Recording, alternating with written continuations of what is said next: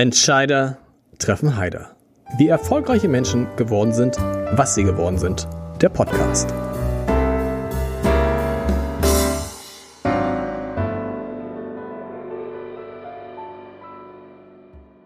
Dieser Podcast wird präsentiert vom Haspa Private Banking für Unternehmerinnen und Unternehmer. Wir stimmen Privat- und Firmenvermögen perfekt ab. Denn die erfolgreiche Entwicklung von Privat- und Firmenvermögen lässt sich nicht getrennt voneinander planen. Unsere Beraterinnen und Berater bieten Ihnen in engem Zusammenspiel eine ausgezeichnete Betreuung und ein umfassendes Verständnis Ihrer Bedürfnisse mit Lösungen, die so individuell sind wie Ihr Fingerabdruck. Vereinbaren Sie ein persönliches Gespräch auf haspa.de slash pb.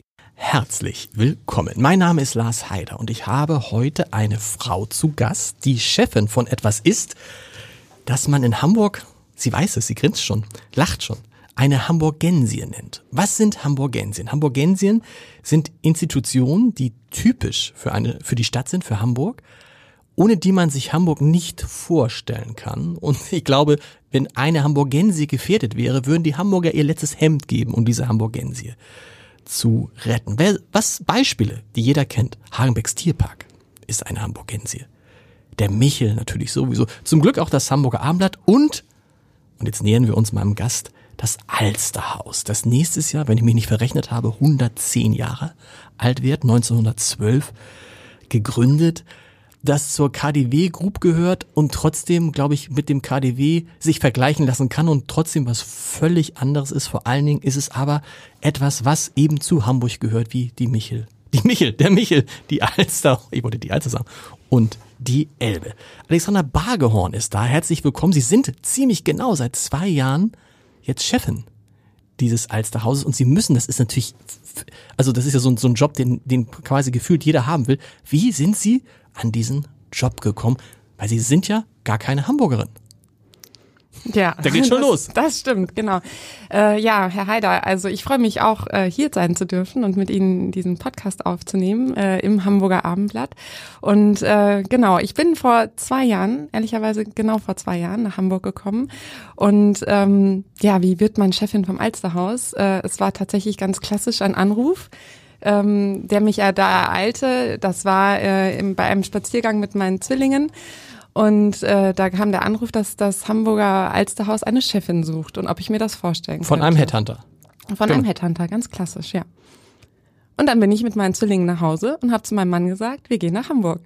Und dann hat er Wie, einmal geschluckt. Wie? Das war ihn, als der Anruf kam, war klar, wenn ich das kriege, dann mache ich das auf jeden Fall. Ja, Sie waren damals in Frankfurt. In Frankfurt. Sie waren bei Pick und Kloppenburg, auch nicht so schlecht. Nein. Aber Ihnen war klar, das ist jetzt die große Chance? Oder warum waren Sie, warum waren das gleich klar?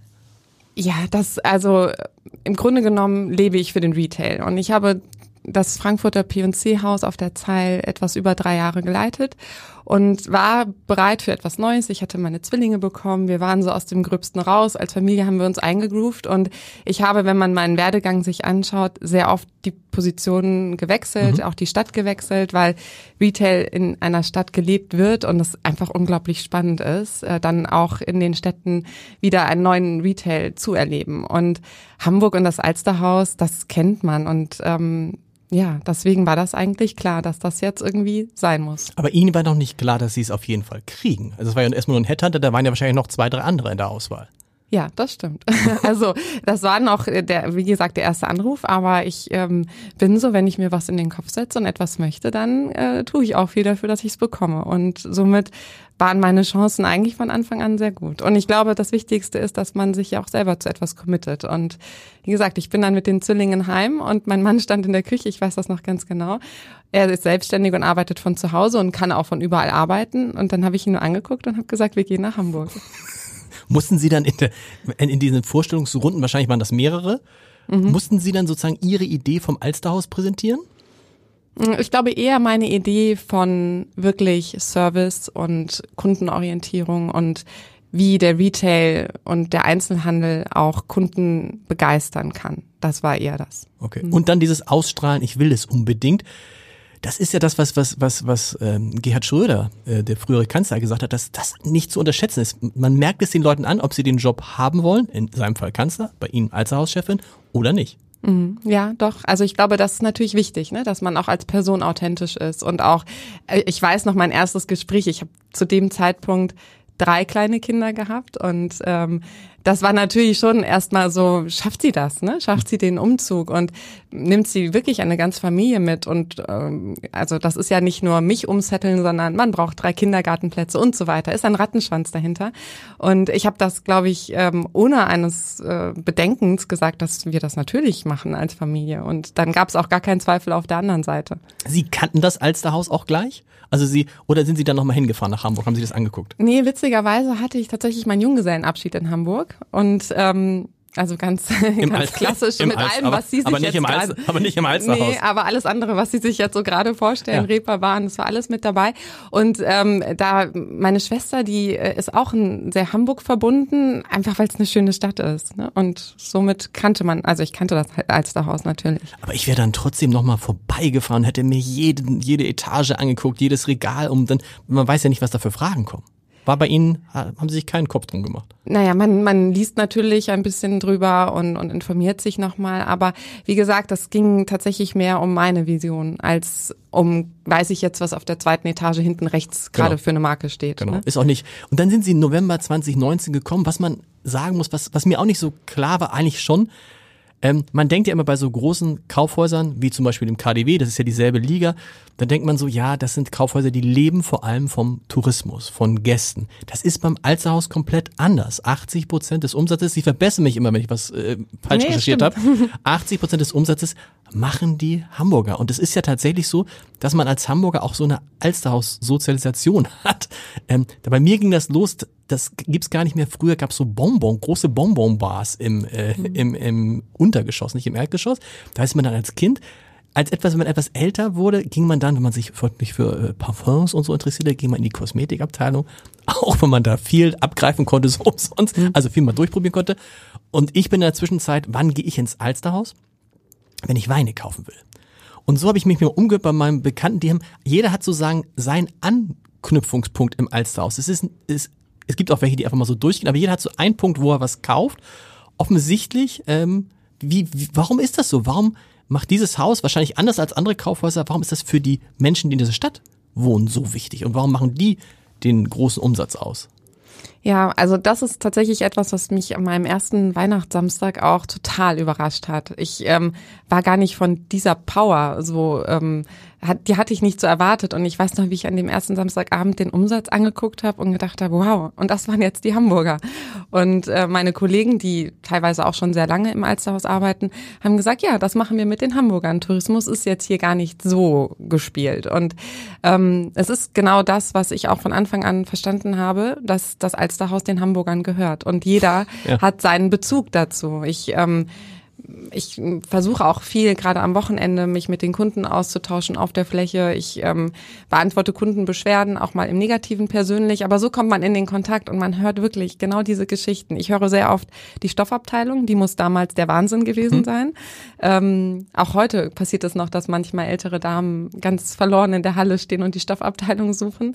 Ähm, ja, und das, das merkt man. Das haben, also Sie haben es selber gesagt, 110 Jahre nächstes Jahr. Es ist ein, ein, ein ganz, ganz enger Bezug zwischen den Hamburgern und ihrem Alsterhaus. Und es ist nicht dieses, ich gönn mir jetzt mal Luxus, sondern hat was für die Hamburger, was Selbstverständliches, da einzukaufen. Man denkt jetzt nicht, ich gehe jetzt hier in das, das ist es, glaube ich, in der Zwischenzeit mit Abstand luxuriöseste, sagt man Warenhaus, Kaufhaus, eigentlich sagt man das noch? Nein, Department Store würden wir dazu okay. sagen. Aber was würde, was würde man auf Deutsch sagen? Ist Ja. dann doch, also, Ja, aber, aber- man, man, man macht sich nicht bewusst, dass das jetzt schon, es ist ja schon ein sehr glamouröses Haus.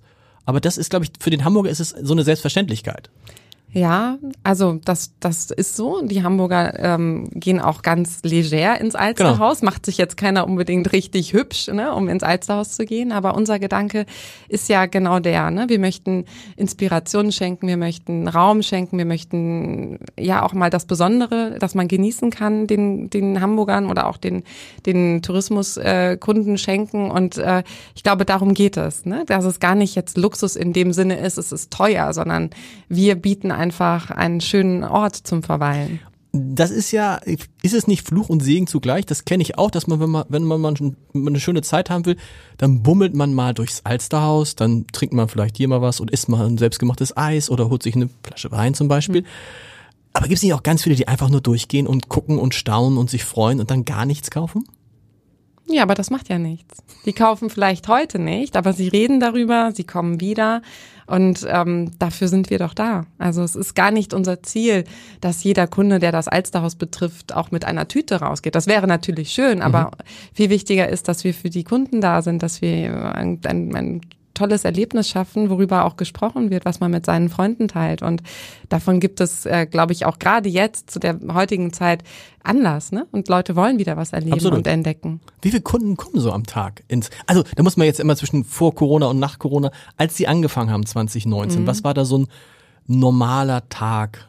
Du musst, glaube ich, stark zwischen Werktag und ja, also ne? natürlich ne? ist der Samstag äh, schon unser stärkster Tag in der Frequenz.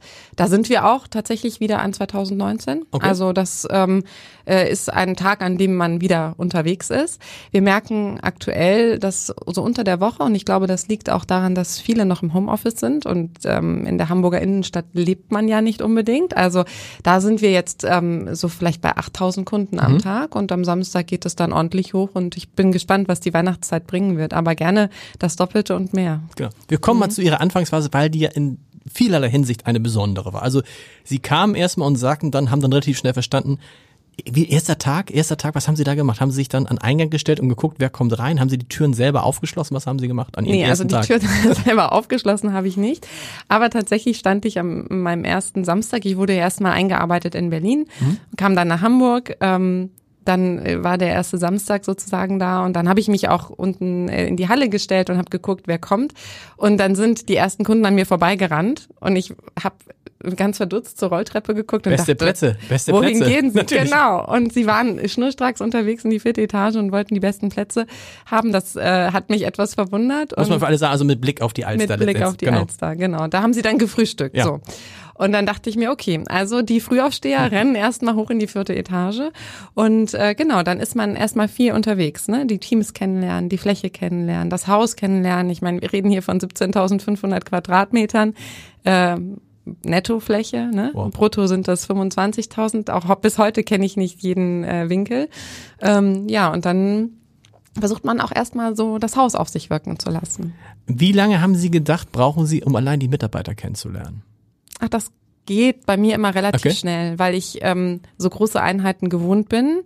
Ähm, ich lösche zwar die Namen der anderen Häuser, also ich könnte, wenn ich heute im Frankfurter Haus war, ich würde noch viele erkennen, aber die Namen wären weg. Das ist aber sehr sympathisch, weil es mir auch so geht bei Kolleginnen und Kollegen, die dann zwei, drei Jahre weg sind, dann sehe ich die und denke, ja klar, und dann denke ich, Uta, aber dann fängt es schon an schwierig. Ah, das ist bei Ihnen auch so ein Glück. Ja, ich habe das Gefühl, ich habe so eine gewisse Kapazität an Namen, die sind gespeichert und dann äh, der Rest wird gelöscht. Also das geht relativ schnell. Ich versuche immer eine Geschichte zu jedem zu haben. Mhm. Also ähm, das ist meine Eselsbrücke. Wenn ich durchs Haus gehe, dann weiß ich genau, weiß ich nicht, der Mitarbeiter hat einen Hund, der Mitarbeiter hat eine Tochter und die studiert gerade so und so. Also so versuche ich immer nicht nur den Namen kennenzulernen, sondern auch eine kleine Story zu der Person. Und das war wahrscheinlich die Anfangsphase 2019, erzählen alle, war eine tolle Phase, äh, weil es waren, die Geschäfte liefen wie blöd. Und dann kam ja irgendwie so Februar, wann, wann haben Sie zum ersten Mal gedacht, uh, da kommt jetzt was, was alles verändern könnte?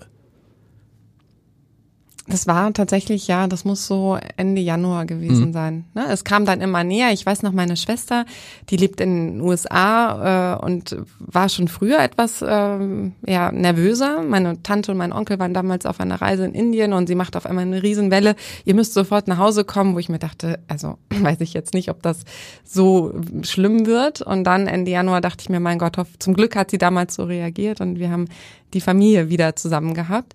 Ähm, ja, und dann war das so im Februar, wo wir merkten, irgendwie schwappt das jetzt so über.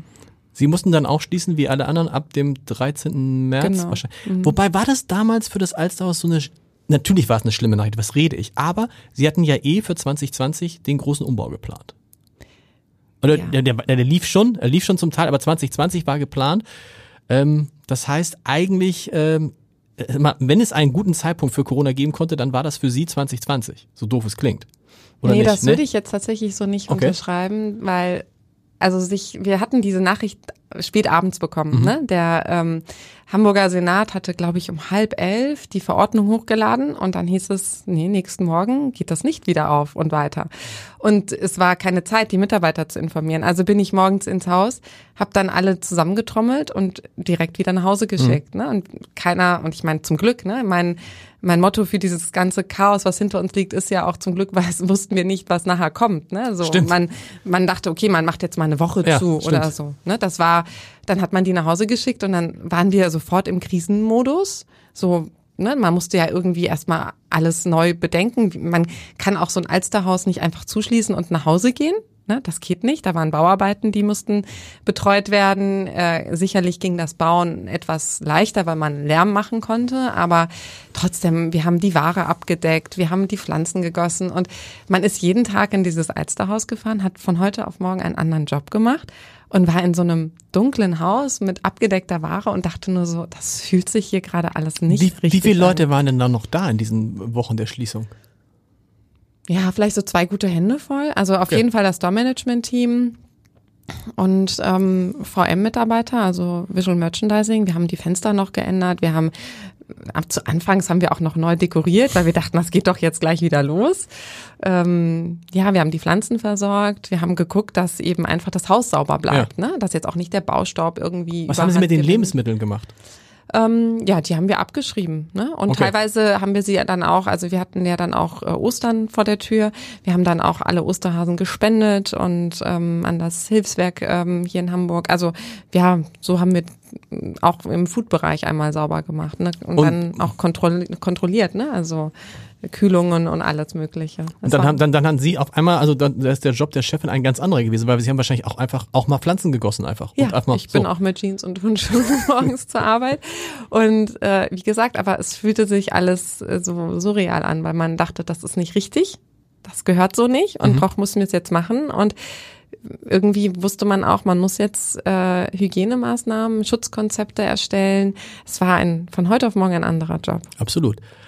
Hm, wie lange war das Alsterhaus alles in allem in der Pandemie geschlossen? Wissen Sie das? Es sind ja verschiedene Phasen gewesen. Wir hatten ne? verschiedene Phasen. Ich habe mir das jetzt nicht mehr so direkt angeschaut, weil ähm, tatsächlich ich einfach immer froh war, wenn wir wieder aufgemacht mhm. haben. Es war, also ich glaube März bis Mai, dann waren wir wieder äh, offen, dann kamen wir auch schnell wieder zurück zur alten Kraft. Das äh, war schön. Also auch der Sommer war sehr gut, weil viele natürlich an die Ostsee und Nordsee gefahren sind und wir hatten unglaublich viel Deutschlandtourismus. Mhm. Dann ging es ja wieder etwas äh, weiter mit der Pandemie ins Herbstgeschäft. Geschäft sozusagen. Man merkte, im Oktober stiegen die Zahlen. Ähm, und dann haben wir ja im Dezember wieder zugemacht. Das war ja der 14. Dezember, mhm. meine ich. Also ähm, mitten im Weihnachtsgeschäft. Das Haus war geschmückt. Wir hatten den Weihnachtsmarkt aufgebaut und das war damals schon so, wo man dachte, oh nee, nicht jetzt im Weihnachtsgeschäft. man muss sich auch im Nachhinein überlegen, wenn man sich das Alsterhaus so mal einmal vorstellt, boah, wie groß ist eigentlich da die Gefahr in so einem riesigen Haus? Christian Drossen hat mal gesagt, je höher das Haus, je größer das Haus, desto mehr fühlt es sich an wie draußen. Das heißt, die Wahrscheinlichkeit, dass in einem Haus wie dem Alsterhaus, insbesondere wenn alle Masken tragen, was ja äh, mhm. bis, bis heute so ist, die Wahrscheinlichkeit war so winzig, oder? Ja, natürlich. Ne? Also wenn, wenn man sich sicher fühlen konnte, dann bei uns. Ne? Mhm. Es war keine kleine Boutique. Wir haben äh, relativ, äh, also anfangs ja 20 Quadratmeter pro Kunde auch als Vorgabe gehabt, also relativ wenig Kunden auf einmal im Haus gehabt. Also ja, natürlich. Und wir haben auch viel für die Sicherheit der Mitarbeiter, Kollegen und eben auch der Kunden getan. Ja, und dann haben wir ja wieder im März geöffnet und das war ganz, ganz ähm, schlimm, weil wir nach zwei Wochen dann wieder zumachen mhm. mussten. Und es ist ja so, wenn man die Mitarbeiter nach Hause schickt und dann holt man sie wieder, dann merkt man richtig eine Erleichterung. Und alle waren so voller Hoffnung und dann zwei Wochen später wieder Tür zu und alle nach Hause. Also in diesem Jahr bis zum letzten Opening waren wir tatsächlich nur elf Tage geöffnet. Also das erste halbe Jahr in diesem Jahr hat eigentlich im Alsterhaus nicht stattgefunden, wenn man so möchte.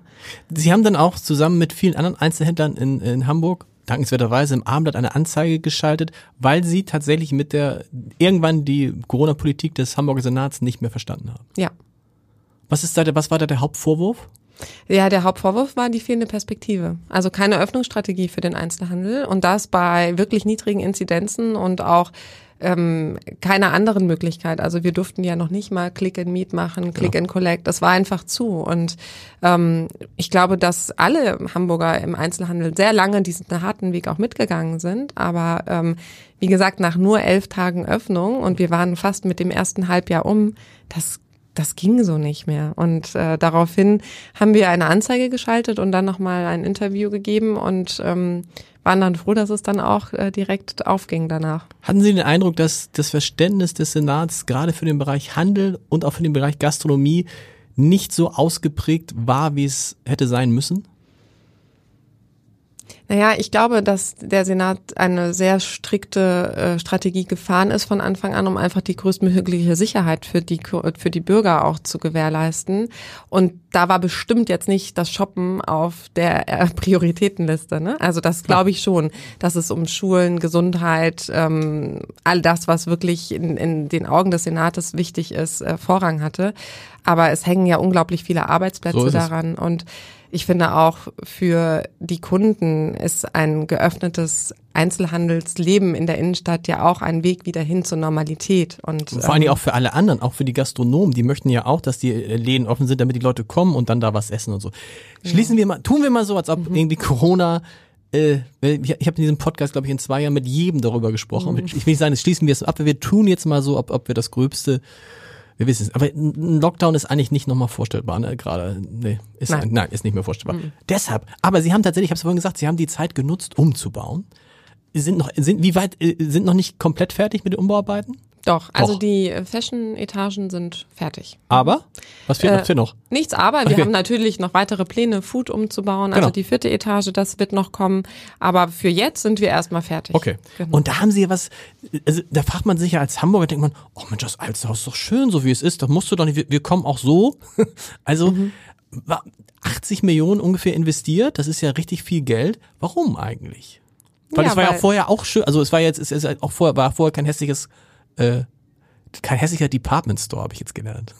Ja, aber wenn Sie Handel kennen, dann wissen Sie, dass man sich immer neu erfinden muss und äh, dass natürlich auch so ein großes Haus von Erlebnis äh, lebt. Ja, also die Kunden kommen, weil sie was Neues sehen wollen und äh, da geht es nicht nur um die neue Ware, sondern auch um die Präsentation der Ware. Und gerade wenn ich an unsere 700 Quadratmeter Schuhhalle denke, das ist schon wirklich, also wenn man da als Kundin eintritt, dann ist man einfach in einer anderen Welt und kann die Ware ganz anders auf sich wirken lassen. Und das ist ein Einkaufserlebnis. Und das ist uns extrem wichtig, dass wir das eben auch schaffen.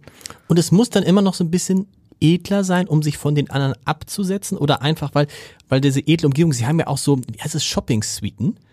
Das heißt, man kann, müssen Sie erklären, wie das geht, das kann man sich gar nicht vorstellen. Also man kann sich bei Ihnen ein, es ist, wir reden nicht über Umkleidekabinen. Nee, wir reden nicht über Also Umkleidekabinen. jetzt, Sie können es besser erklären als ich, was man, was man machen kann. Man kann sich bei Ihnen so eine Shopping-Suite reservieren. Ja. Also das gehört auch mit zum Einkaufserlebnis. Wir haben zwei Suiten. Man kann sie zusammen buchen oder auch getrennt voneinander. Ähm, und dann kann man ähm, mit unserem Personal Shopper Team Kontakt aufnehmen. Beispiel sagen, ich brauche ein Abendkleid, weil ich eingeladen bin und ich habe keine Zeit, dann sucht sie etwas raus, telefoniert vorher mit den Kunden oder er und ähm, dann kommt man direkt in die Suite und sieht die Ware schon vorbereitet, kann anprobieren, genießt einen unglaublich schönen Blick auf die Alster, kann auch ein Gläschen Champagner dazu trinken oder ein Glas Wasser, wie man möchte, und äh, kann sich dann wirklich auch mal verwöhnen. Wir haben das auch nicht unbedingt als 101-Appointment, sondern es gibt auch äh, Gruppen, die kommen. Also wir hatten gerade letztens eine ganz lustige Herrenrunde. Die Herren gehen ja nicht so einkaufen. Nee. So, und dann kamen die aber zu viert und dann haben die es mal richtig krachen lassen. Ne? Also der Wintereinkauf ist getätigt und die hatten den Spaß ihres Lebens. Und die kommt, muss man da, kostet das was oder wird dann einfach das, äh, man, man kauft dann hinterher was ein, wahrscheinlich. Die Wahrscheinlichkeit ist groß. Ja, aber selbst wenn das nicht passiert, ne? Also wir hatten auch schon einen Termin oder mehrere, wo einfach nichts dabei war, weil irgendwie vielleicht dann doch der Tag irgendwie doof war. Also das ist jetzt nicht unbedingt an den Kauf gebunden und es kostet auch nichts. Wie, und dann gehen die Leute raus, haben da so eine Suite gehabt, noch ein Glas Champagner getrunken, sagen dann nach drei Stunden, ach weiß nicht, das war nix, also dann bis zum nächsten Mal. Also Wie- das wie- wie kommt wäre jetzt nicht oft unangenehm, vor. ja. Das, das kommt jetzt nicht oft vor. Es war tatsächlich bei einer Kundin, die mit äh, zwei anderen Freundinnen gebucht hatte und da hat es einfach nicht gepasst an dem Mhm. Tag. Ne? Das gibt es. Aber ähm, in der Regel, wenn man sich auf das einlässt, dann möchte man ja auch was kaufen. Ne? Genau. Also Na gut, ich kann mir vorstellen, zum Beispiel, wenn man heiratet, da haben wir, hat man ja dann vielleicht oft so, so macht man so ein, wo, wo sollen die Leute, Gäste was kaufen und dann sucht man sich dann was zusammen. Zum Beispiel Mhm. Alsterhaus und so, ganz einfach. Und da kommt ja dann, es ist auch cooler, wenn man nicht das ganze Haus rennen muss, sondern da kann ich mich, also wenn, ich habe mich nur schon verheiratet, ich habe das damals anders gemacht tatsächlich, ich musste mir das alles allein zusammensuchen, aber ich könnte mich hinsetzen mit meiner Frau Mhm. und sagen, wir brauchen jetzt immer 50, 100 Artikel, die wir auf so eine Hochzeitsliste und dann stehen die da schon, wenn man kommt. Und Mhm. man sagt nur das und das. Oder Wow. noch besser, Sie schenken Ihrer Frau einen Tag im Alsterhaus. Ja, das ist aber, das ist das nicht auch gefährlich, kann das nicht auch gefährlich werden? Fragt sich für wen. Aber Genau. auch das hatten wir schon. Cool, ja, das ist eine Da- Idee, das ist eine schöne Idee, Ja, das da stimmt. gibt es ein Glas Champagner an den Champagnerbars, danach gibt es ein Personal Shopping, dann gibt es ein Beauty Treatment. Wir bieten ja auch Beauty Treatments in unserer Beauty an. Dann hatte die Dame einen Termin bei Buchara und durfte sie sich ein Schmuckstück aussuchen Wow. und dann sind sie bei unserem japanischen Restaurant Frau Higashi essen gegangen. Wow.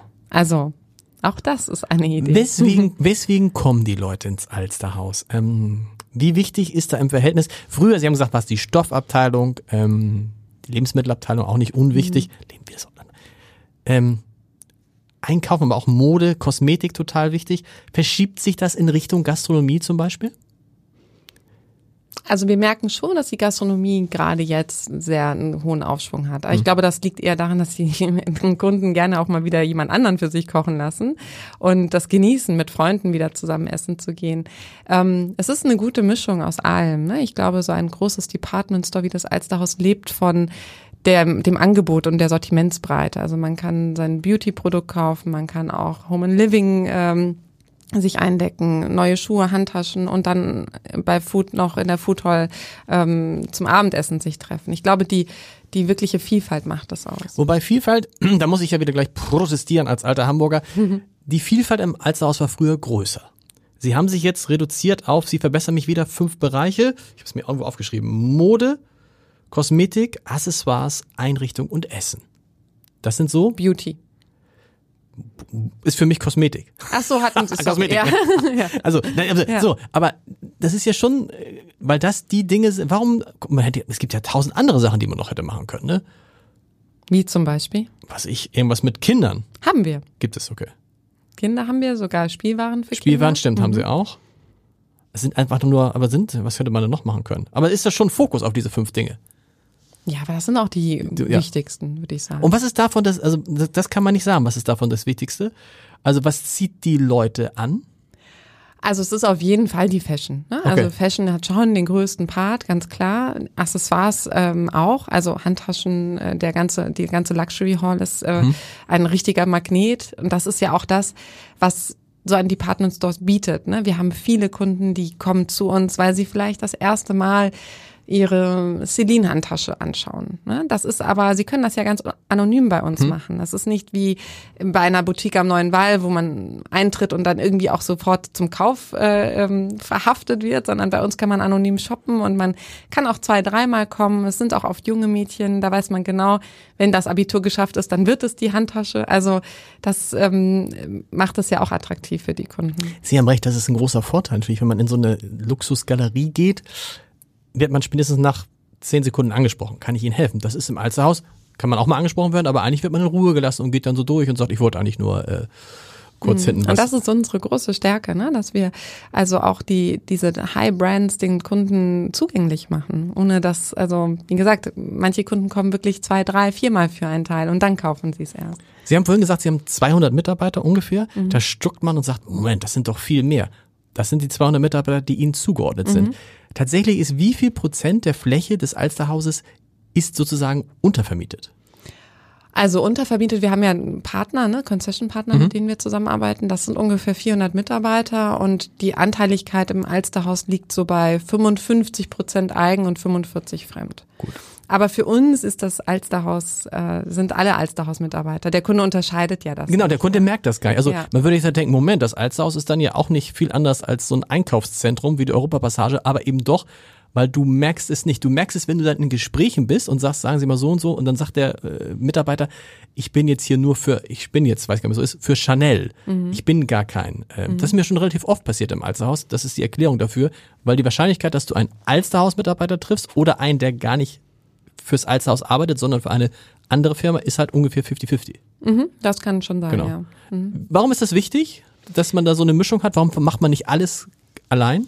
Ja, also zum einen ist es natürlich die Vielfalt auch wieder, die wir den Kunden dadurch bieten können. Viele äh, Marken haben das natürlich sozusagen in ihren Konzepten auch fest verankert. Und ähm, für uns bringt es natürlich auch einen Mehrwert. Man hat ja dann ein, ein Team, was eine unglaubliche Kompetenz auch hat. Genau. Ne? So, also ähm, das, das macht das ganze Alsterhaus für den Kunden ja auch äh, viel kompetenter und erlebbarer. Ist es auch für die Hersteller wichtig, dass die sagen, also pass mal auf, ich möchte jemanden haben, der mein Produkt von vorne bis hinten kennt und nichts anderes und nicht irgendeinen von euch da? Auch. Also, aber irgendeiner von euch ist ein bisschen blöd, aber ich verstehe, was ich meine. Also es gibt eine- natürlich ganz intensive Markenschulungen und, und Pro- Produkttrainings für ähm, die gewissen Brands, die wir vertreten, wo die sehr darauf achten, dass die Teams da auch ähm, intensiv geschult werden, was ein, was auch ein ich sage jetzt mal Alsterhaus-Mitarbeiter, der eine viel größere Fläche betreut, auch gar nicht leisten könnte. Und ich finde, trotzdem ist der, der Austausch zwischen den Mitarbeitern und den Partnern extrem gegeben. Und wir achten ganz besonders darauf, dass alle sich zum Alsterhaus dazugehörig fühlen. Es finden jeden Morgen Meetings statt auf den einzelnen Etagen.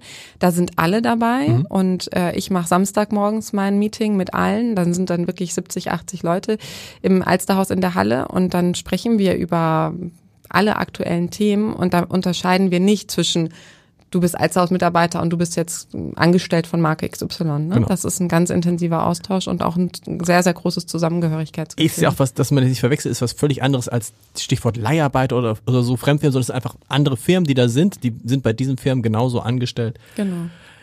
Wie läuft es mit den Restaurants, die bis 23 Uhr geöffnet haben? Wird das angenommen? Weil Ja. tatsächlich, weil ich habe immer immer noch stelle ich fest, Hamburg am Abend, boah, Innenstadt ist ein schwieriges Feld. Ne? Man, man ist oft sehr alleine in dieser großen Stadt.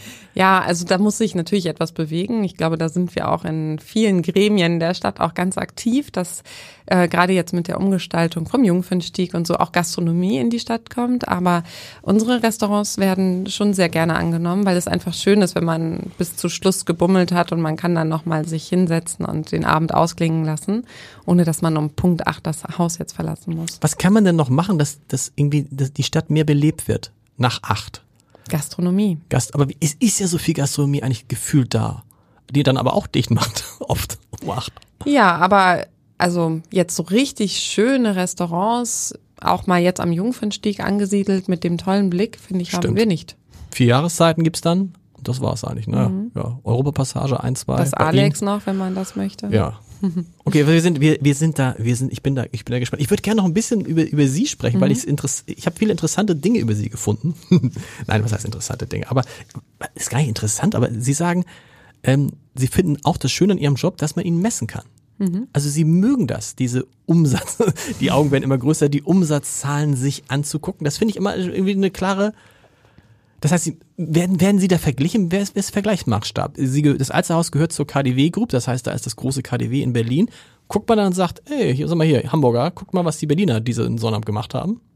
Also das kann man nicht wirklich Nein. vergleichen. Ne? Das geht nicht, aber wir machen natürlich äh, mit unserer Geschäftsführung einen Plan für das Alsterhaus und ähm, auch wir nehmen uns äh, Ziele vor und laufen. Es ist ja nicht so, dass wir morgens das Alsterhaus aufmachen und gucken, was passiert, sondern ich habe schon jeden Tag auch ein klares Umsatzziel vor Augen und ja, ich mag das tatsächlich. Ich mag es. Ähm, Ziele zu erreichen. Ich mag mir auch hohe Ziele zu stecken und ähm, die dann im besten Fall auch zu, ja, zu über zu performen. Das heißt, Sie gucken jeden Abend tatsächlich auch und sagen, ups, heute irgendwie 2000 Euro zu wenig, morgen Tatsächlich gucke ich dreimal am Tag. tatsächlich. ja. Sie können das so in Echtzeit angucken, wie Mhm. der Umsatz im gesamten, wie, wie werden die Fremdfirmen, die melden den Umsatz auch? Ja, Genau. die melden auch. Mhm. Sind Sie jeden, sind Sie jeden, also außer Sonntag, sind Sie jeden Tag im Haus? Äh, montags habe ich meistens frei und Sonntag ähm, ist natürlich Klar. geschlossen. Aber Sonnabend ist ausgeschlossen, frei. Ja, nein, nee, Sonntag, also samstags bin ich im Haus, klar. weil einfach zu viele Leute da sind und man. Das ist der schönste Tag. Also ich habe ich, ich hab manchmal das Gefühl, man arbeitet die ganze Woche für den perfekten Samstag. Ne? So. Weil der Samstag in Wahrheit 50 Prozent des Gesamtumsatzes ausmacht in der Woche oder wie viel? Ja, also ziemlich. Ziemlich, okay. Mhm. Aber jede Mutter, jeder Mensch würde sagen, oh, Samstag. Es ist immer so lustig. Samstag oder Sonnabend. Ich denke immer, in Hamburg gab es mal sozusagen dieses, man sagt Sonnabend. Ich glaube, es gibt außer mir niemand mehr, der Sonnabend sagt, oder? Sagt noch irgendjemand Sonnabend? Nein, also ich nicht. nee, das war so mit dem Abendblatt, so eine uralte Regel. Es heißt in Hamburg Sonnabend und ich finde niemanden mehr, der Sonnabend sagt, sondern alle sagen Samstag, mhm. auch weil der Verwe die Verwechslungsgefahr mit dem Sonntag Sonntag so groß ist. Genau. Ja. Aber ist dann, sagt denn ihr Mann nicht, oh nee, bitte, was ist denn da los? Und die Kinder, Mama, jeden Sonnabend weg? Vor allem bis 8 Uhr dann wahrscheinlich weg, ne? Ja, das nicht immer unbedingt. Okay. Also ähm, wir haben so feste Familienrituale. Also bei uns gibt es am Wochenende immer Waffeln. Das heißt, ähm, ich stimme schon mal die Crowd ganz glimpflich, wenn ich Samstagmorgens Waffeln backe, weil okay. dann wissen sie, es ist jetzt Samstag und endlich ist Wochenende und keine Kita. Und dann gehe ich zur Arbeit. Und also mittlerweile, ähm, jetzt wo es wieder möglich ist, kommen sie mich auch oft abholen. Ah, gut. Ne? Dann gehen wir nochmal einen Burger bei uns in der vierten Etage essen und dann nach Hause. Das also, stelle ich mir cool vor, wenn du eine Mutter hast, mhm. in der Wahrnehmung der Kinder, deren Kaufhaus gehört, oder? Die, ja, können die da, können ich sag schon immer, ja. dass ich auch äh, zur Arbeit muss, weil sonst mein Chef mit mir schimpft. Also okay. auch das wissen sie, dass es da noch jemanden über mir gibt. Ähm, äh, doch, aber natürlich ist das für die total spannend und finden die ganz großartig. Rennen die denn, rennen die dann, können sie die auch mal, wenn alles zu ist, dann mit denen durchs Kaufhaus rennen? Das machen sie auch, wenn es offen ist. Wie alle anderen Kinder auch, die im Haus sind, ja. Was machen sie dann an so einem Sonnabend? Sie sagen, sie sind im Haus unterwegs und machen was, sprechen vor allen Dingen mit Kunden, weil das ist ja der große Vorteil, den Sie haben. Sie können ja auch quasi mhm. jeden Tag Marktforschung machen. Ne? Ja, also samstags fangen wir erstmal an mit unserem Hall-Meeting. Mhm. Ne? Dann begrüßen wir die Mitarbeiter. Danach machen wir einen äh, intensiven Hausrundgang, schauen uns nochmal die Flächen an, besprechen, was die Woche gelaufen ist, was wir vielleicht für nächste Woche uns vornehmen und nutzen natürlich auch nochmal die Zeit im Store-Management-Team ein paar Dinge zu besprechen, weil wir samstags mal alle nicht so fremdgesteuert sind. Ne? Es sind dann auch alle da. Also es ist auch, sind nicht nur Sie da, sondern es sind nahezu alle da. Ja. So, okay. Mhm. Okay, und dann gehen Sie durchs, also wie ist das so, dieses, dieses klassische, ein Kunde sagt, jetzt will ich mal hier die Geschäftsführung sprechen, dann, das ist wahrscheinlich ja gar nicht so oft. Sondern, das nicht so oft. so oft. Aber Sie gehen dann selber auf Kunden zu und sagen, guten Tag, ich wollte mich vor, was, was sagen Sie denn? Weil der Kunde weiß ja im Zweifel nicht, erstmal nicht, ach guck mal, das ist die Alsterhauschefin. Ja, man kommt ja auch so ins Gespräch. Okay. Ne? Also man ist ja dann einfach auch mal länger auf einer Fläche. Ich liebe es zum Beispiel samstags in der Schuhholz zu stehen und auf die Rolltreppe zu gucken und dann sieht man, wie sie sich stündlich mehr füllt und man man ist ja aufgeschlossen. Also ich äh, bin ja jetzt nicht auf der Fläche und und schaue irgendwie auf den Boden, sondern ich äh, schaue die Kunden an und und dann ergibt sich das eigentlich. Wenn Sie sich die Entwicklung der Hamburger Innenstadt angucken, da sind jetzt tatsächlich, da ist jetzt tatsächlich, wenn man so, das so, glaube ich, kann man so hart sagen, das Alsterhaus ist so ein bisschen übrig geblieben. Das große Solitär und die anderen Warenhäuser, wir erinnern uns daran, die anderen großen Warenhäuser, Galeria, Kaufhof, Karstadt, ja gut, Karstadt ist auch noch da, aber es ist nicht mehr vergleichbar. Ne? Das ist, äh, ist das schlimm, wenn dann so große Kaufhäuser auf einmal schließen? Auch wenn sie in der Mönckebergstraße sind? Naja, ist natürlich sehr traurig. Ne? Also ich finde es immer schade, wenn ähm, Einzelhandelsgeschäfte und auch gerade finde ich jetzt, wenn man die Mönckebergstraße raufgeht, man sieht schon sehr viel Leerstand. Ne? Mhm. Das, äh, man merkt schon, dass die Pandemie vor allem etwas beschleunigt hat, was vielleicht davor schon da gewesen ist, aber jetzt ist es irgendwie wie so eine Wucht auch äh, sichtbar für uns alle. Und ähm, ich gehe da nicht vorbei und denke mir, zum Glück sind wir noch da, um Gottes Willen, sondern ich äh, finde das schon auch sehr, sehr schade für die Hamburger Innenstadt und auch für die Mitarbeiter dieser Häuser. Und, und was muss, was bedeutet das für die Innenstadt als Ganzes? Wird die sich davon erholen? Sie haben es eben gesagt, das zeichnete sich ja schon vorher ab. Mhm. Also wir reden von anderen Kaufhäusern, würde ich jetzt nicht sagen, dass es Hamburgensien sind. Da hat das, hat das Alsterhaus über die über die mehr als äh, fast 110 Jahre eben so, ein, so eine Marke aufgebaut, die zu dieser Stadt gehört, eben wie die Alster.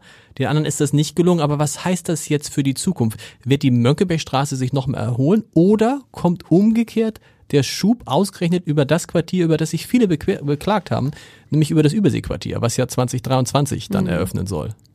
Also ich glaube, dass sich die Mönckebergstraße erholen wird. Ne? Ich glaube, dass ähm, sehr, sehr viele Konzepte auch da sind, Visionen. Wir sind auch stark im Austausch mit dem City Management und es gibt viele Ideen, wie man die Hamburger Innenstadt weiter beleben kann. Und ähm, ich glaube ganz sicher, dass es da auch die Kunden für gibt und den Markt, weil es eben unglaublich schön ist, das Flanieren, Mönckebergstraße, Binnenalster, Alster, Jungfernstieg, äh, Neuerwall, Alterwall. Das, das sind tolle Gebäude, an denen man äh, vorbeiflaniert wo man etwas sehen kann. Ähm, und das gibt ja dem Shopping einen ganz besonderen Flair auch. Wobei man sagen muss, dass diese Ecke ab Jungfernstieg und dann Richtung Neuerwall, Alterwall, natürlich, dass sich da viel mehr bei Ihnen im Haus, aber auch drumherum viel, viel, viel mehr getan hat als in der Mönckebergstraße. Ne? Also das, der Fokus Täuscht das? Mein Eindruck, der Fokus liegt doch tatsächlich eher auf diesem Bereich. Auf ja, das stimmt. Aktuell würde ich das auch so unterschreiben. Ja. Und das Überseequartier? Chance oder Risiko? Eine Chance. Chance. Klar. Ja, also ich finde, das ist ein tolles Projekt. Das wird unglaublich viel Touristen anziehen. Ich glaube, es wird am Ende ähm, auch ein anderer Kunde sicherlich mhm. dort äh, einkaufen gehen, als der, der jetzt vielleicht am neuen Wahl Alterwall Jungfernstieg einkaufen geht. Aber für die Hamburger Innenstadt ist das eine ganz tolle Chance. Ich bin auch sehr eng im Austausch mit dem Team vom Überseequartier. Ich habe mir das selber schon angeschaut. Die waren auch bei uns im Alsterhaus, haben sich das Alsterhaus angeguckt und ich glaube, das ist eine Riesenchance für uns der Gühnebein ist auch in diesem Podcast zu Gast gewesen, der Chef sozusagen, der Chefentwickler. Ich weiß nicht genau, kommt er vor ihn, kommt er nach ihn? Auf jeden Fall in einer dieser Folgen war er auch und der ist auch sehr, sehr optimistisch, insbesondere was den Zeitplan angeht, wo ich ganz erstaunt war, sagt er, ja, wir halten den Zeitplan ein. Trotzdem muss man mhm. gucken, das Alsterhaus, würden Sie auch sagen, es ist ein Solitär, es gibt nichts, nichts Vergleichbares in Hamburg. Kann man sogar so weit gehen, es gibt eigentlich nichts Vergleichbares in Norddeutschland? Ja, wer sind so Benchmark? Also Sie haben gesagt, das KDW ist es nicht, weil KDW wahrscheinlich viel mehr von Touristen. Oder ist KDW ja, also auch so natürlich, das KDW ist sozusagen, es gehört ja zur Gruppe und natürlich genau. schauen wir hin, was, was im KDW passiert. Wir sind ja auch im engen Austausch und ähm, mein Vorgänger vom Alsterhaus leitet ja jetzt das KDW. Also da gibt es ja auch eine ganz enge Beziehung mhm. und ähm, das ist super spannend. Ich sag nur, die Größen sind natürlich so unterschiedlich, dass ich mich jetzt schlecht samstags mit dem Umsatz des KDWs benchmarken kann. Pro Aber, Quadratmeter Fläche gibt es nicht, doch. ja, das vielleicht. Aber es ist natürlich auch der Oberpollinger, der zu uns gehört, wo man hinschaut. Das ist, das sind andere große Kaufhäuser und dann aber immer finde ich ganz wichtig, einfach zu schauen, was möchte der Hamburger. Und wir mhm. versuchen mit unserem Sortiment ja auch authentisch in der Stadt zu bleiben und eben nicht das kleine Berlin nach oder das kleine Berlin hier zu sein, das kleine KDW, sondern das Alsterhaus als Marke, äh, was den Hamburgern gehört und was eben auch für Hamburg authentische Produkte anbietet. Wenn man sagt, das Alsterhaus, und das kann man, glaube ich, wirklich sagen, ist eine Hamburgensie, was sagt denn dann das über das sogenannte hanseatische Understatement aus? Also, ne, das ist ja das, was uns Hamburgern und was den Menschen in Hamburg immer gesagt wird, ja, ihr seid ja so äh, so ne, bescheiden ist das falsche Wort, aber ihr seid halt hanseatisch, heißt also Understatement. Ich fand ja, der erste Bruch war, als die Elbphilharmonie eröffnet wurde. Das war nur alles, aber kein Understatement. Mhm. Das Alsterhaus ist ja auch kein Understatement. Also für mich gibt's das auch tatsächlich nicht. Okay. Als ich äh, den Job übernommen habe, äh, war genau das. Ne? Der Hamburger, der ist eher gediegen, trägt das Etikett nach innen und so ich erlebe das ganz anders. Also es ist ein unglaublich moderner Kunde, der sehr markenbewusst ist, der einen sehr hohen Anspruch an Qualität hat, unglaublich informiert ist. Und ähm, also Understatement würde ich dem Hamburger jetzt nicht unbedingt. Äh, die gibt es sicherlich, ja. aber ich finde es gut, dass Sie es so aussprechen, weil ich glaube auch in Wahrheit ist das äh, äh wächst sich das gerade raus. Das hat es sicherlich gegeben, aber da reden wir von vor 20, 30 mhm. Jahren und von einer bestimmten Gruppe, also ich würde sagen zum Beispiel die Ottos, das sind Menschen, ähm, äh, die sind so, die, wenn du, wenn bei den, wenn, was hat mal einer erzählt, er war bei den Ottos eingeladen und es gab halt ähm, ähm zum, zum Mittag gab es irgendwie Hühnersuppe und rote Grütze. Das kann man sich vorstellen, aber das ist tatsächlich eine, eine alte Geschichte und das trifft auch das neue Hamburg gar nicht zu. Null. Mhm. Also ich habe es so bis jetzt noch nicht kennengelernt. Und insgesamt so der Eindruck, gut, Sie kannten natürlich Hamburg, aber jetzt so mittendrin zu sein und ein Teil davon zu sein, wie hat sich Ihr Blick auf Hamburg dadurch verändert? Ja, ich habe ja tatsächlich auch durch die Pandemie, muss man sagen, das Glück gehabt, dass ich sehr schnell, sehr tief verwurzelt wurde in diese Stadt. Man war ja auf einmal in sämtlichen Gremien, durfte überall, ähm, wurde mitgenommen. Also gerade das City Management äh, hat mich da sehr stark eingebunden und ähm, ich habe einen sehr, sehr schnellen, tiefen Einblick in die Stadt bekommen. Ich finde, Hamburg ist unglaublich, also A, es ist eine wirklich schöne Stadt, das kann ich jetzt sagen, wo ich auch in dieser Stadt lebe. Aber es ist, ähm, es lebt sehr viel vom Netzwerken und das finde ich äh, ganz, ganz toll. Das macht mir auch besonders viel Spaß, weil es eben einfach so ist, ne, dass man mit Alsterhaus und jetzt vielleicht ich als Chefin auch einfach gern gesehener Gast ist. Absolut. Man, man darf überall irgendwie mitwirken. Es ist auch wichtig, was man für eine Meinung vertritt und das Netzwerken in Hamburg, dadurch lebt die Stadt. Ich weiß nicht, ob es vielleicht durch den Hafen und eine alte DNA ist, die dann doch irgendwie in jedem schlummert. Aus Hamburg kenne ich, äh, aus Frankfurt kenne ich es tatsächlich so nicht, aber so das Netzwerken, das Miteinander, das finde ich ist hier schon sehr, sehr stark. Und, und, und tatsächlich auch dieser Stolz auf das, was da ist. Und da gehört ja wahrscheinlich, wenn Sie jemandem sagen, was machen Sie beruflich? Und Sie sagen, äh, wenn Sie jetzt sagen würden, ich äh, führe ein Warenhaus, ist es was anderes, als wenn Sie sagen, ich bin die Chefin des Alsterhauses. Was? Ja. Wahrscheinlich ist dann kurz so, oh, und hat, so wie ich, hat dann nicht sofort jeder irgendeine Geschichte. Ja, das ist so. War das in Frankfurt auch so? Nein. Nein. Mhm. Das ist, äh, deswegen sage ich, das ist hier ganz anders, so ein großes Haus zu leiten und eben auch wirklich eine Marke zu leiten. Ne? Also ich, das Alsterhaus ist, äh, wie gesagt, in Hamburgern, aber es ist eben auch, es steht ja für etwas. Und ähm, das finde ich schon ganz spannend. Wie schaffen Sie es denn, das werden Sie sicherlich auch versuchen, dass noch mehr Touristen reinkommen? Oder kommen schon genug Touristen, Trotzdem, äh, weil so viele Hamburger da sind, äh, wird ihr Anteil immer bei 20 Prozent bleiben. Oder gibt es da so sagen, wir müssen jetzt mal gucken, wir müssen auch bei den Touristen auf einen Anteil von 30 Prozent kommen? Ich habe keine Ahnung. Also mit Sicherheit ist das auch eine, äh, eine Strategie von uns, die Tourismus stärker in, oder den Tourismus stärker in die, in, ins Alsterhaus zu bringen. Aber das fängt ja viel früher an, ne, den erstmal nach Hamburg zu bringen. So Und ähm, da, da sind wir auch in, in den verschiedensten Gremien auch mit vertreten und ähm, ich glaube, da werden wir alle auch in den äh, nächsten zwei, drei Jahren eine große Entwicklung sehen, ne? weil ich, äh, wenn man mit dem Tourismusverband spricht, dann ist es ja schon so, dass äh, gerade ähm, Hamburg oder auch jetzt die Küsten äh, doch äh, an Attraktivität sehr gewonnen haben und auch ähm, bei dem Tourismus äh, ein beliebtes Ziel sind. Großer Vorteil natürlich für Sie jetzt in der Corona-Phase, weil ja viele Touristen nicht da waren, wenn man dann nicht so abhängig ist von Touristen, hat das natürlich seine großen Vorteile. Wir müssen insgesamt mal sprechen über den, über den stationären Handel. Da gibt es ja auch irgendwie viele, die sagen, na, der stationäre Handel hat sich erledigt, mehr oder weniger, weil die Leute jetzt durch Corona noch stärker gelernt haben, wie bequem es ist, ähm, mhm. ähm, zu shoppen. Andere sagen, und ich glaube, da bin ich auch eher, naja, es kommt drauf an, wie du den stationären Handel machst. So ähnlich wie das ist beim Homeoffice. Wenn du ein Büro hast, in das keiner kommen will, dann wird keiner kommen. Wenn es aber ein cooles Büro ist, werden die Leute kommen. Heißt also mit anderen Worten, das, was Sie getan haben und das, was andere tun müssen, ist, die Leute wirklich maximal anzulocken und damit reicht es nicht zu sagen, ich habe jetzt hier irgendwie zehn Prozent auf alle Hosen. Richtig. Also über den Preis gewinnt man sicherlich das nicht. Ne? Das ähm, ist, äh, ich bin da total dafür und deswegen bin ich auch hier. Ähm, ich glaube an den stationären Einzelhandel, ich glaube auch an diese Marktplätze in den Städten, an dieses Begegnen. Früher war das ja so, als man noch kein Handy hatte, da war man einfach Samstag am Markt und dann hat man alle getroffen. Ja. Und in meiner Vision ist das auch so. Also ich liebe es, in, samstags in der vierten Etage an den Champagnerbars zu sein, weil da treffen sich die Hamburger einfach. Und ich glaube nicht, dass sich alle unbedingt davor verabredet haben. Ähm, so von dem her glaube ich an, an, an diese Begegnung und eben dieses Erlebnis. Und es ist sicherlich nicht richtig, 17.500 Quadratmeter nur mit Textil voll zu stopfen. Ne? Es muss ein tolles Sortiment sein, es muss ansprechend sein, es muss den Kunden einladen, es muss überraschen, es muss das Unerwartete bieten, sodass man nach Hause kommt und sagt, wow, das habe ich heute erlebt. Weil aber das, was man so täglich braucht, das wird man in seinem direkten Umkreis kaufen. Auch ein Nachteil natürlich, dass in der, in der Innenstadt es kaum Wohnungen gibt, kaum Menschen, die mhm. hier leben. Ne? Es wäre eigentlich besser, wenn man jetzt, wenn viel mehr Wohnungen geschaffen werden würden. Weil dann hätten sie auch Leute, die einfach mal abends um die Ecke kommen. Weil es ist ja immer schon so ein, äh, gut, man muss halt, wie der Hamburger gesagt, in die Stadt fahren. Ja, mhm, das ist so. Für Sie, wie ist es, für Sie ein Nachteil das Verkehrskonzept für die Innenstadt? Wie finden Sie das?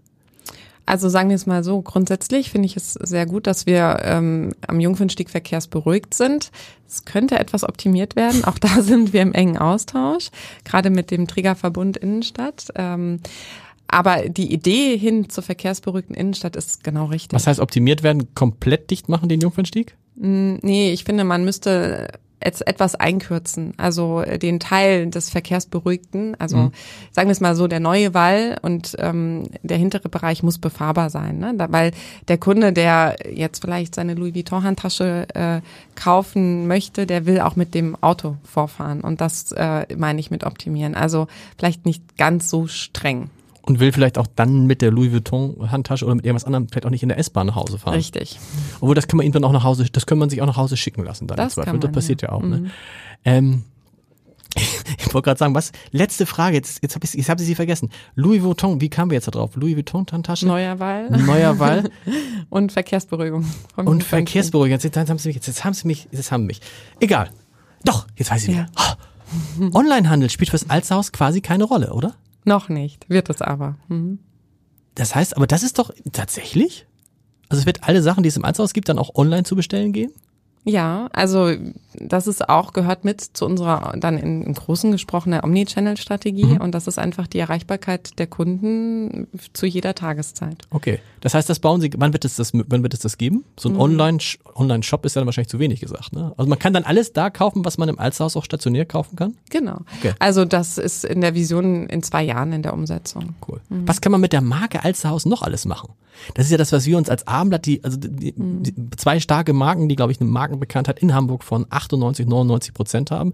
Wenn nur alle diese Leute auch tatsächlich dann bei ihnen kaufen und uns lesen würden. Aber die Bekanntheit ist ja riesig, dass wir uns beim Abendblatt immer fragen, was können wir damit noch machen? Also Reisen, wir haben mal ein Abendblatt-Restaurant gehabt, man versucht alles Mögliche. Wie weit lässt sich dieses Alsterhaus ausdehnen?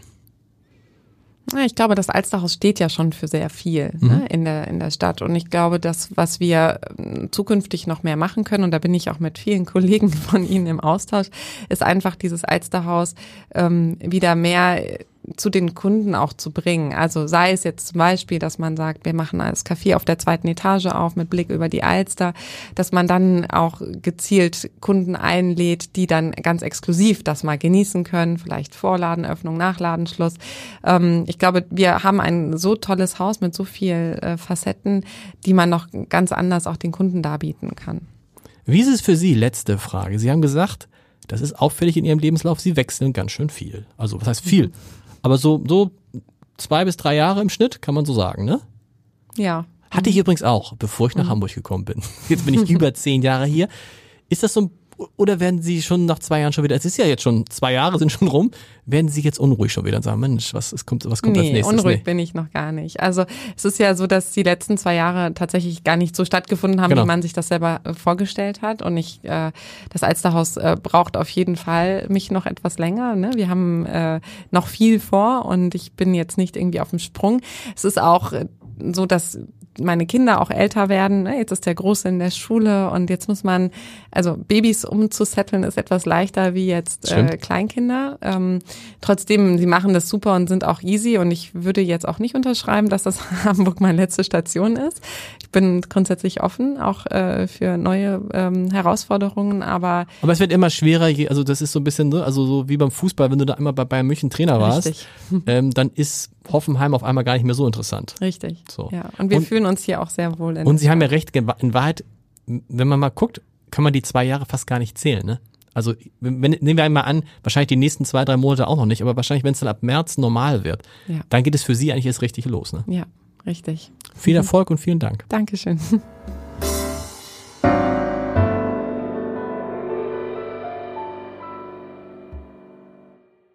Weitere Podcasts vom Hamburger Abendblatt finden Sie auf abendblatt.de slash podcast.